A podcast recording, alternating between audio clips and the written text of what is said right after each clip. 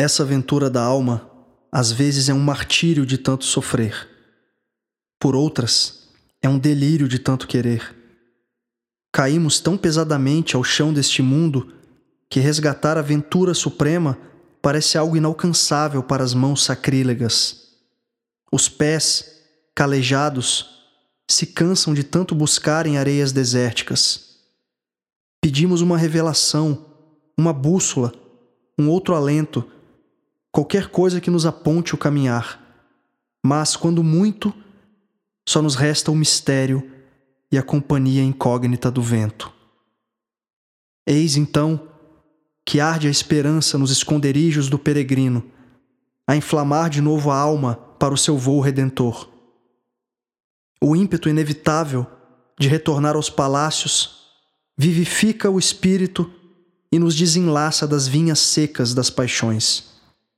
Das tantas pequenezas que desejávamos, vorazes, viceja agora o desejo maior do amor eterno. De quebrar as paredes sufocantes que nos afastam do resplendor etéreo e avistar a beleza deslumbrante das paisagens que se desnudam ao coração despido. Além da curva do rio que sacia a sede e nos promete a outra margem, uma voz sorrateira segue a destilar o veneno da dúvida sobre o que é real. É o velho carcereiro que nos ambiciona de volta à prisão, ao incessante conflito entre o bem e o mal. Exaustos, alguns vão sucumbir novamente à pesada mortalha da ilusão.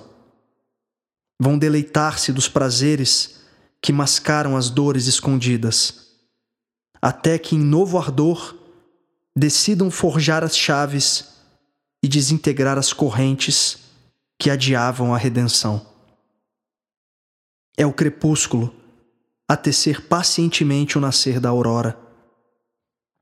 É o derradeiro instante que antecede a partida. É o espelho embaçado das máscaras a se quebrar, fragmento por fragmento.